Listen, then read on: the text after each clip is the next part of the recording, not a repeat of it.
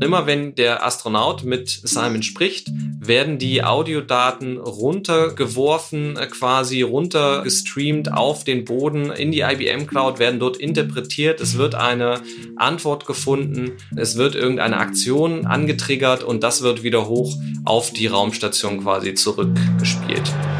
ITCS Pizza Time Podcast. Cheesy questions and juicy answers for the tech community. Hi Leute, herzlich willkommen zu einer brandneuen Episode des ITCS Pizzatime Tech Podcasts. Heute wird's abgespaced. Wir haben nicht nur ein total spannendes und hochinteressantes Thema, sondern wir begeben uns gedanklich quasi wirklich in den Weltraum.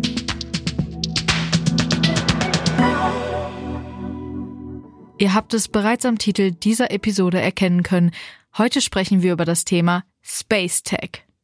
Nicht nur unsere Eltern, sondern auch die meisten von uns sind in ihrer Kindheit mit der utopischen Vorstellung von KI-Weltraumassistenzsystem la R2D2 aufgewachsen, oder?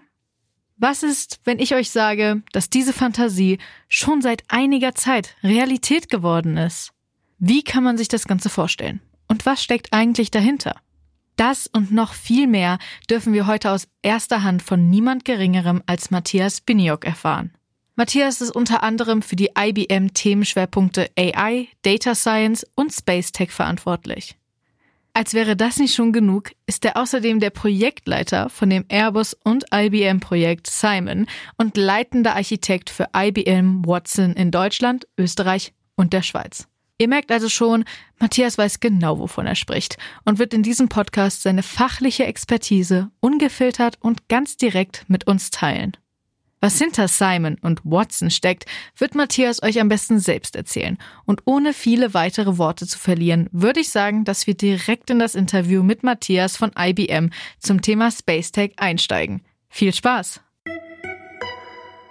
Ja, jeder von euch ist bestimmt mal mit Science Fiction in Berührung gekommen und egal ob das Star Trek oder Kubrick 2001 war, überall gibt es sprechende und vor allem mitdenkende Computer. Wir denken da an Hell oder an den Marvin aus Anhalter durch die Galaxis, auch wenn der etwas depressiver war, der auch besonders schlau. Das ist natürlich alles Zukunftsmusik gewesen, aber wir nähern uns hier ein bisschen an und darüber erzählt uns heute etwas der Matthias Binniok von IBM. Hallo Matthias. Hallo. Ja, was ich gerade so beschrieben habe, ist keine wirklich Science Fiction mehr. Die Realität hat die Fiktion eingeholt und seit November 2018 habt ihr das erste künstliche Assistenzsystem im Einsatz, das jetzt auch schon ins All geflogen ist. Erzähl uns mal, was sich hinter Simon, Simon mit C, verbirgt. Ja, gern. Also aus Science Fiction ist quasi Science Fact geworden, könnte man sagen. Wir haben im Jahr 2018 den ersten autonom freifliegenden Astronautenassistenten auf die internationale Raumstation gesendet der dort mit den Astronauten zusammenarbeitet. Und dieser Astronautenassistent ist ausgestattet mit künstlicher Intelligenz, sodass die Astronauten entsprechend mit dem Assistenten tatsächlich arbeiten können. Das Projekt ist ein Projekt, das gemeinsam von Airbus und IBM für das Deutsche Zentrum für Luft- und Raumfahrt, für das DLR, umgesetzt wurde. Im Rahmen eines Fundings vom Bundesministerium für Wirtschaft und natürlich waren auch noch viele andere Partner dabei. Also wir hatten zum Beispiel das LMU-Klinikum als Partner dabei, Biotesk in der Schweiz als Operator unserer Experimente mit Simon. Also es ist ein sehr, sehr schön kollaboratives Projekt und ich bin da auch sehr stolz drauf, dass wir hier in Europa quasi, in Deutschland auch insbesondere, ein bisschen Raumfahrtgeschichte geschrieben haben, weil wir tatsächlich den ersten freifliegenden autonomen Assistenten auf der Raumstation haben, Simon. Und Simon steht für Crew Interactive Mobile Companion. Und das heißt auf Deutsch ungefähr vom Sinn? Ungefähr quasi ein Crew-unterstützender, interaktiver Astronautenassistent, könnte man sagen. Mobiler Assistent. Das ist das, was Simon darstellt. Und man kann sich Simon vorstellen als fliegende Kugel. Also das heißt, Simon ist nicht nur ein freifliegendes System, weil er in der Raumkapsel fliegt, sondern er ist selber wirklich freifliegend. Auf Bildern sieht man ja auch, das ist ja eine Kugel in ungefähr Medizinballgröße mit einem kleinen Monitor. Richtig, genau, ja. Also er ist komplett autonom freifliegend. Es ist nicht so, dass der irgendwo an einer Wand befestigt ist und dann redet man mit ihm oder er wird irgendwie ferngesteuert von der Erde, um irgendwo hinzufliegen, sondern er fliegt komplett autonom. Also er schwebt nicht nur im Raum, da wo die Astronauten ihn haben wollen, sondern er fliegt dann auf Wunsch auch hinter dir her oder, oder dahin, wo er gerade gebraucht wird, oder? Genau, richtig, ja. Das ist das, das Unglaubliche daran. Ähm, also wie bewegt er sich? Also ich meine, wie wird er angetrieben in der Schwerelosigkeit? Mit kleinen Ventilatoren tatsächlich. Ja. Also mit äh, so Ventilatoren, wie sie auch in Drohnen drin sind. Da sind 14 kleine Ventilatoren in wie so kleinen Röhren, die durch Simon durchgehen. Sieben Röhren sind das und auf jeder Seite der Röhre gibt's dann eben so einen Ventilator, so einen kleinen äh, Fan. Und diese 14 Fans treiben dann Simon an. Er benutzt die dann eben, um sich im Raum in die verschiedenen Dimensionen zu bewegen. Das heißt, er kann sich selbst bewegen, er kann nach oben und unten, er kann sich nach vorne, nach hinten, also in jegliche Dimension im Raum kann er sich dann quasi umherbewegen. Was natürlich um einiges schwieriger ist als ein reines Auto, sage ich mal, weil das Auto bewegt sich ja quasi nur nach vorne, links, rechts. Wenn jetzt noch eine zusätzliche Dimension dazukommt, oben, unten und dann auch eine Rotation von Simon selbst, weil er muss sich ja immer ausrichten anhand der Gesichter der Astronauten, um sie auch anzuschauen, da kommt natürlich nochmal eine extreme Komplexität mit rein. Und dieses System, das wurde von Airbus Defense and Space in Deutschland gebaut. Das nennt sich das Guidance, Navigation und Control System, GNCS von Simon. Was macht er denn konkret an Bord? Also er wird ja nicht nur zur Unterhaltung da sein oder um irgendwelche Daten aufzunehmen, sondern er ist ein richtiges interaktives System. Also wo unterstützt er die Astronauten? Stell dir vor, du bist ein Astronaut auf der Raumstation. Deine Hauptaufgabe als Astronaut auf der Raumstation ist Forschung. Forschung bedeutet, du hast ganz viele Experimente, die du täglich durchführen musst. Wirklich, wenn die da oben sind, die müssen in der Zeit, während sie dort auf der ISS sind, hunderte Experimente durchführen. Und für jedes Experiment wirst du natürlich irgendwie vorher so ein bisschen gebrieft, aber du kannst nicht alles wissen über jedes Experiment und vor allen Dingen bist du nicht in der Tiefe quasi drin in der Forschung. Das heißt, es gibt für jedes Experiment entsprechende Prozeduren die die Astronauten dann dort oben quasi abarbeiten. Und diese Prozeduren sind häufig gespeichert einfach als PDF-Dokumente auf einem Laptop, der irgendwo an der Wand der internationalen Raumstation befestigt ist. Oder wenn sie Glück haben, dann haben sie ein Tablet, das sie benutzen können, wo die Prozeduren drauf sind.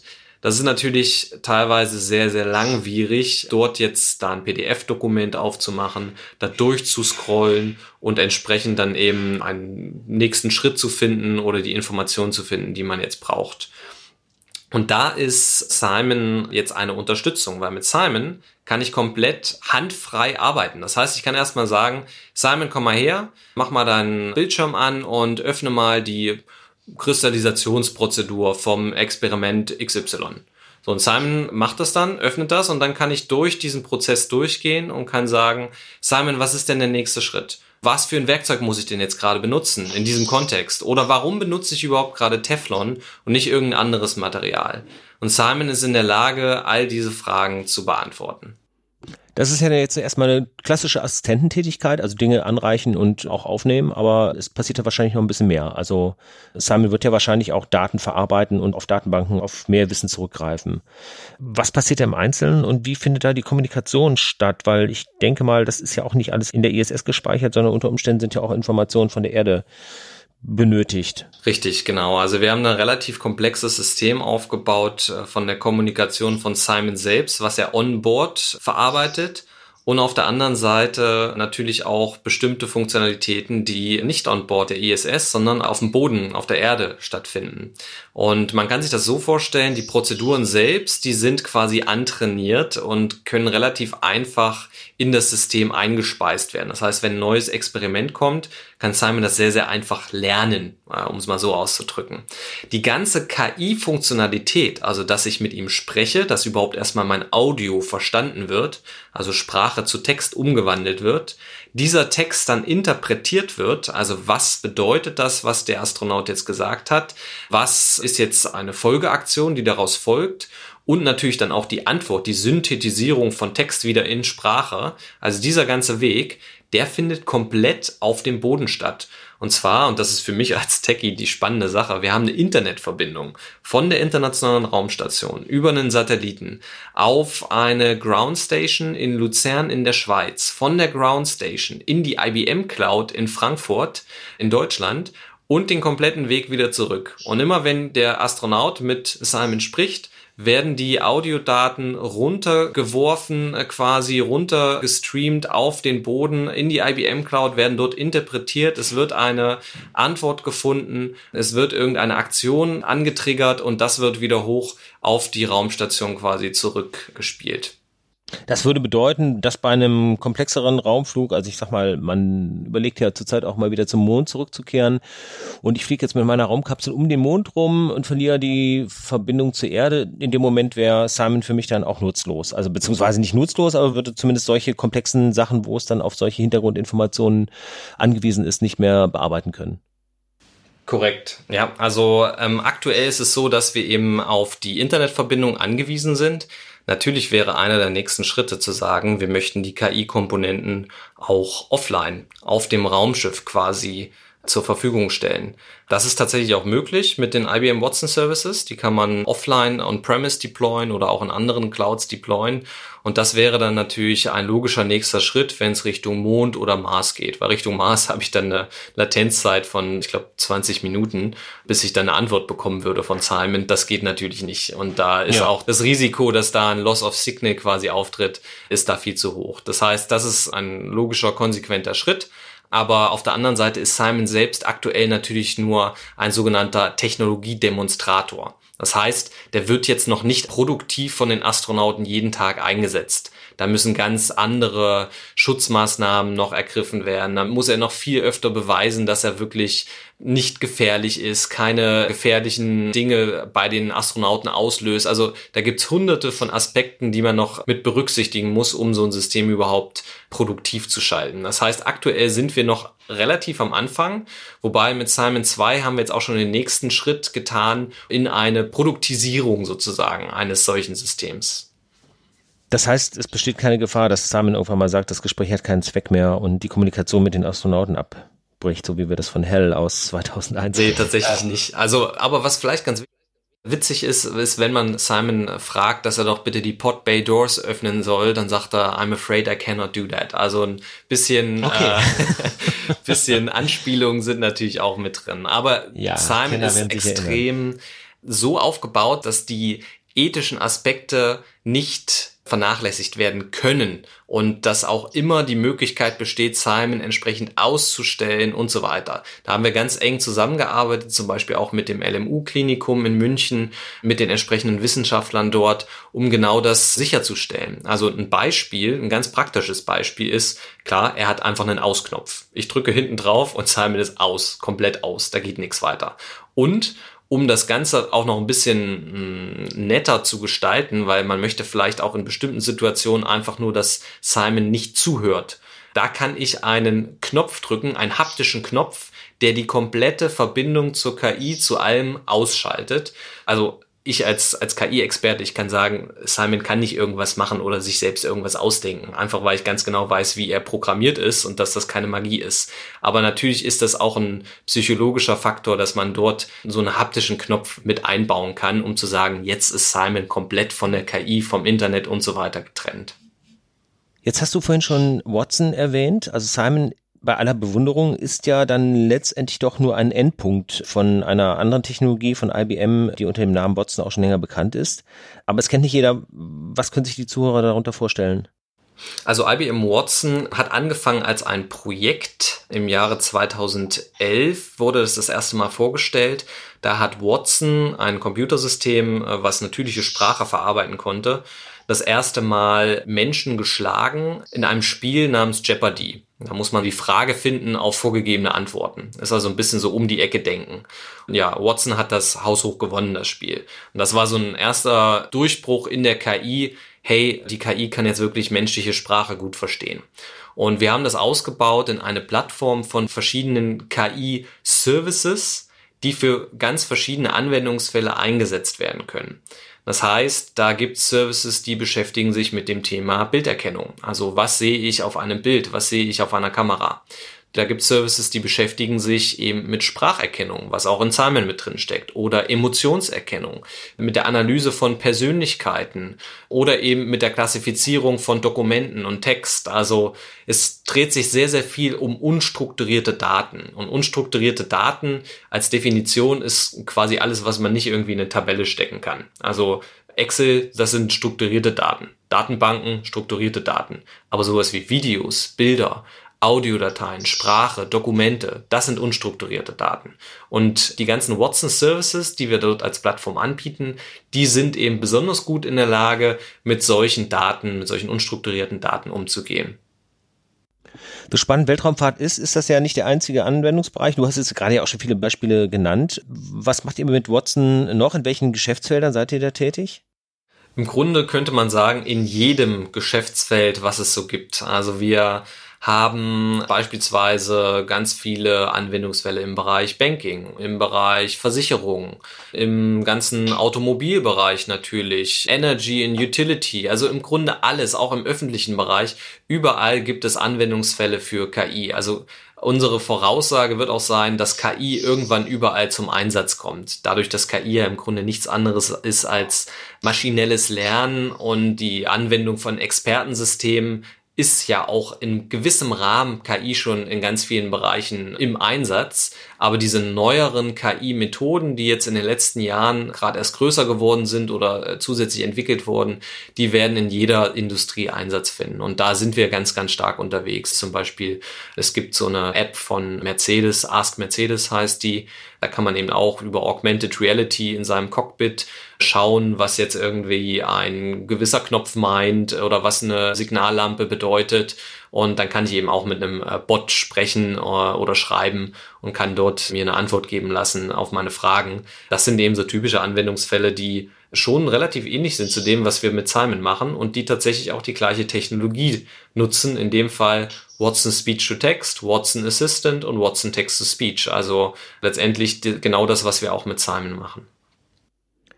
Die Kritik an den Begriffen AI und KI kommt ja zuletzt daher, dass eben diese Kritiker sagen, es ist ja eigentlich nur eine sehr schnelle Verarbeitung von ganz vielen Daten, aber das kann eine eigene Intelligenzleistung enthalten da kann man sicher lange drüber philosophieren und letztendlich bleibt es dann beim Streit über Begriffe. Aber ihr habt mit der zweiten Version von Simon ja vor, durchaus schon emotionale Fähigkeiten und naja, auch einfach das Thema Einfühlsamkeit, menschliche Emotionen dort mit reinzubekommen. Ist das der nächste Schritt, der wegführt von diesem reinen kalten Datenverarbeitungssystem?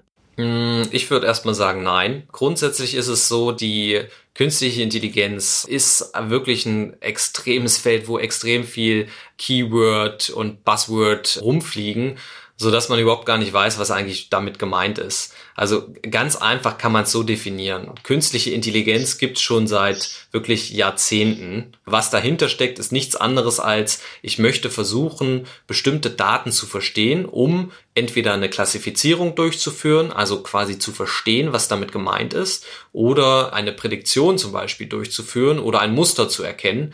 Und das ist nichts Neues. Das haben wir schon wirklich seit Jahrzehnten durchgeführt. Warum jetzt KI so in aller Munde ist, ist, dass wir plötzlich viel mehr Daten haben. Das ist das eine. Dass wir plötzlich unstrukturierte Daten viel besser durch bestimmte Algorithmen verstehen können. Das ist das zweite. Und natürlich, wir haben viel, viel mehr Computing Power. Und durch diese Computing Power können wir natürlich jetzt äh, sehr, sehr mächtige Algorithmen lange durchlaufen lassen, um dann dem Algorithmus bestimmte Dinge beizubringen. Es ist also überhaupt keine Magie. Und auch wenn wir jetzt irgendwelche neuen Schritte gehen in Richtung Reinforcement Learning und so weiter und so fort, was da jetzt aktuell alles im Einsatz ist, ist ganz viel einfach nur auf Basis der Daten. Das heißt, wenn meine Trainingsdaten nicht stimmen, dann ist auch die KI genauso dumm wie wir, wenn wir nichts gelernt haben quasi. Das heißt, meiner Meinung nach müssen wir uns darüber aktuell keine Sorgen machen, sondern vielmehr die Möglichkeiten, die uns jetzt diese neuen Technologien geben, ein bisschen erforschen. Und es gibt bestimmte Bereiche, wo wirklich erforscht wird, was so das ganze Thema Schlussfolgerung, Reasoning, wie können wir symbolische mit solcher statistischen KI quasi verbinden, um da echte Intelligenz herzustellen. Aber meiner Meinung nach sind wir da noch recht weit von entfernt. Also da bin ich gespannt, wie sich das in der Zukunft entwickelt. Zurück zu Simon 2. Ähm, dort, wie du gesagt hast, beschäftigen wir uns auch mit Emotionsanalyse. Letztendlich ist diese Emotionsanalyse aber natürlich auch nur ein weiterer Anwendungsfall im Bereich Natural Language Processing, also Verarbeitung von natürlicher Sprache. Wir versuchen herauszufinden, in natürlicher Sprache, was steckt da drinnen an Emotionen? Was wird jetzt gerade von dieser Person ausgedrückt und was könnte das bedeuten? Wenn ich jetzt also sowas sage, wie, ja, mir geht's nicht so gut, ist es relativ klar, dass da irgendwie ein negatives Gefühl drin steckt. Wenn ich jetzt so sage, ach Mensch, oh, ich freue mich schon so auf morgen, das wird so spannend, dann ist da irgendwie Aufregung oder Excitement mit drin. Und das ist das, was der Watson Tone Analyzer quasi analysiert. Ähm, was da natürlich ein bisschen schwieriger ist, ist zum Beispiel solche Sachen festzustellen wie Ironie oder Sarkasmus. Ne? Also wenn ich jetzt sage, Mensch, das war jetzt aber ein tolles Experiment, obwohl es gar nicht so toll war und es ganz schlecht lief, dann muss ich diesen Kontext irgendwie mit einfließen lassen. Das heißt, Simon freut sich dann über seine gute Arbeit und in Wirklichkeit war es Kritik. Genau, richtig. Also wenn man diesen Kontext nicht mit einfließen lassen würde. Das heißt, eine unserer Aufgaben oder einer unserer Ansätze ist dass eben diesen Kontext, der quasi davor und danach mit einzuordnen ist, dass wir den mit in die Analyse aufnehmen und auf der Basis eben eine bessere Analyse durchführen können. Und da bewegen wir uns sehr, sehr stark schon Richtung, sage ich mal, so ein bisschen emotionaler Intelligenz, aber nichtsdestotrotz lässt sich das natürlich niemals vergleichen mit menschlicher emotionaler Intelligenz. Aber trotzdem ist es so, dass natürlich solche Systeme, gerade Menschen, die vielleicht in Isolation sind oder die gerade keine guten Kontakte haben und vielleicht jemanden brauchen mal zum Reden oder überhaupt erstmal analysiert werden sollten, wie es ihnen geht, dass solche Systeme natürlich trotzdem dort weiterhelfen können. Von daher ist es natürlich etwas, was man nicht vergleichen kann mit emotionaler menschlicher Intelligenz, aber nichtsdestotrotz kann es ein sehr hilfreiches Werkzeug sein, um Menschen zu unterstützen. Ich frage mich an der Stelle manchmal, ob der Vergleich auch nicht hinkt. Also wie oft hat man auch eine professionelle Unterstützung? Also ich denke zum Beispiel ein Therapeut, der mit einem Menschen spricht, natürlich hat er echte Empathie, natürlich hat er auch ein echtes Mitempfinden, aber ein Großteil seiner Reaktionen ist ja auch erlernt und einstudiert, wie man auf ein bestimmtes Verhalten zu reagieren hat. Also ich frage mich dann wirklich, wie künstliche Intelligenz das jemals anders machen sollte, wenn es dann eigentlich doch nur erlernte Faktoren sind. Aber damit kommen wir jetzt, glaube ich, zu sehr in den Bereich der Psychologie und Philosophie. Zurück zu Simon. Was hat dich denn da persönlich am meisten beeindruckt? Ich denke, man verliert ja wahrscheinlich sehr schnell auch nicht unbedingt die Faszination, aber schon ein Gefühl für diese unglaublichen Dinge, die sich da eigentlich tun, weil du täglich in deiner Arbeit routiniert damit konfrontiert bist. Aber reißt dich da trotzdem irgendwas raus, wo du dich wirklich wieder richtig begeistern kannst? Ja, auf jeden Fall. Also natürlich ist es so, wie du sagst, irgendwann ist es tatsächlich nur nur normale Arbeit. Da muss man sich immer mal wieder dran erinnern, dass man gerade künstliche Intelligenz im Weltraum macht und dass das absolut eines der spannendsten Themen für mich zumindest ist, woran man gerade arbeiten kann. Aber nichtsdestotrotz gibt es immer wieder Bereiche, wo ich mir dann denke, boah, was man jetzt noch alles machen könnte, das ist so cool, ja. Also zum Beispiel, stell dir vor, Simon fliegt, wenn wir jetzt diesen Lunar Gateway zum Beispiel bauen, die Station, die um den Mond drumherum gebaut wird und dann um den Mond quasi drumherum fliegt. Und die wird nicht immer besetzt sein von Menschen höchstwahrscheinlich. Und die Menschen müssen ja auch irgendwie schlafen und können auch nicht immer äh, wach sein. Und bestimmte Sachen, die kann man nur messen, wenn man wirklich im Raum sich befindet. Zum Beispiel irgendwelche bestimmten Dichten von irgendwelchen Stoffen, die in der Luft umherschwirren. Was wäre, wenn Simon da einfach durchfliegen könnte, durch die Raumstation nachts und checken könnte, ob alles in Ordnung ist? Visuell oder eben auch durch andere Sensoren und das dann aufnehmen könnte. Das wäre doch total cool. Also da gibt's wirklich, wirklich tolle Anwendungsfälle, wo ich mir vorstellen kann, wie Simon oder weitere Versionen von Simon im Weltraum unterstützen könnten. Oder als Medical Assistant, wenn es um irgendwelche Fragestellungen geht bezüglich Medizin oder bezüglich irgendwelchen Reparaturen und er dann eben auf einen riesigen Korpus an Wissen zurückgreifen kann und da zumindest die passenden Informationen liefern könnte. Das sind wirklich spannende Anwendungsfälle, wo ich mich immer darauf freue, dass ich die hoffentlich noch irgendwann umsetzen kann. Und das zweite Weltraumzeitalter scheint ja gerade erst richtig zu beginnen. Das heißt, dir steht da wahrscheinlich auch eine sehr interessante berufliche Zukunft bevor.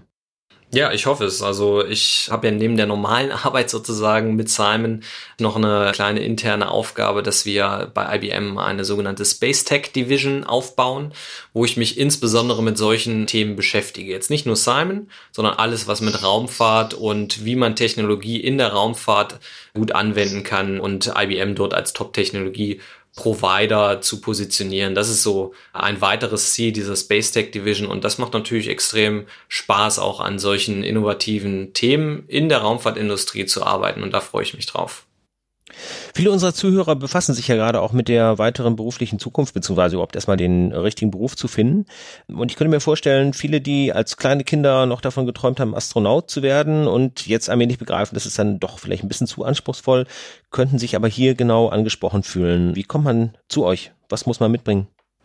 Also grundsätzlich ist es so, dass es natürlich sehr, sehr viele interessante Berufsfelder im Bereich Raumfahrt gibt. Das ist dann angefangen bei Berufsfeldern wie Systemingenieuren, Projektmanagern und so weiter. Also wirklich in der Raumfahrtindustrie, aber auch in anliegenden Industrien gibt es natürlich interessante Stellen, zum Beispiel natürlich auch bei IBM oder bei anderen IT-Unternehmen kann man dort beispielsweise im Bereich Data Science und Machine Learning, also das ganze Thema künstliche Intelligenz, sehr, sehr gute Chancen haben, mit solchen Unternehmen zusammenzuarbeiten. Da kann ich nur empfehlen, an jeden, der das interessant findet, beschäftigt euch mit dem Thema, das ist alles kein Hexenwerk. Das ist zwar Mathematik und Mathematik ist vielleicht nicht jedermanns Sache, aber man muss ja auch nicht unbedingt der tiefste Data Scientist werden, der sich jetzt mit den Algorithmen dahinter extrem auseinandersetzt, sondern vielleicht reicht es aus, auch einfach mal die Algorithmen anzuwenden und da mal zu schauen, was kann man damit machen. Es gibt so viele spannende Anleitungen im Internet, wie man solche Sachen ganz, ganz einfach umsetzen kann. Man kann sich kostenlos auf der IBM Cloud anmelden und kann einfach mal mit den Services rumspielen, kann seinen eigenen Bot kostenlos bauen. Warum nicht einfach mal ausprobieren? Und wenn es einem gefällt und einem Spaß macht, dann baut man schon von ganz alleine Fähigkeiten in dem Bereich auf und kann sich eben selbst, wenn man schon irgendwo vergraben ist in einem Beruf, kann man sich immer noch weiterbilden. Also ich glaube, das sollte man nicht unterschätzen, dass wenn man mit ein bisschen Leidenschaft rangeht, dass die Sachen dann tatsächlich sehr, sehr einfach werden ab einer gewissen Stelle und dass dann Opportunities, Möglichkeiten für coole neue Jobs von ganz alleine kommen. Spannende Aussichten. Ich bedanke mich bei Matthias Biniok für dieses interessante Gespräch und gebe zurück ins Studio. Na, das war mal sehr interessant und auch wirklich inspirierend. An dieser Stelle vielen Dank, Matthias und Stefan, für das tolle Interview. Schon echt krass zu hören, an welchen Projekten IBM da arbeitet. Ich find's super, dass man sich darunter jetzt auch wirklich etwas vorstellen kann. Mal sehen, was die Zukunft so bringt. Vor 50 Jahren hätte bestimmt auch keiner mit Simon oder Watson gerechnet. Was meint ihr, was 2070 alles in Sachen Space Tech möglich sein wird? Schreibt uns doch einfach auf Social Media oder auch gerne in Form einer Bewertung direkt unter diesem Podcast. Wer jetzt Lust hat, noch mehr zum Thema Space Tech zu erfahren, der schaut am besten einfach mal in die Beschreibung dieser Podcast-Episode. Dort findet ihr ein paar weiterführende Links zu diesem Thema. Folgt uns außerdem unbedingt auf Instagram und Co., um kein ITCS-Update mehr zu verpassen, denn glaubt mir, es steht Großes bevor. Ich sag nur so viel, auch im ITCS-Universum tut sich was.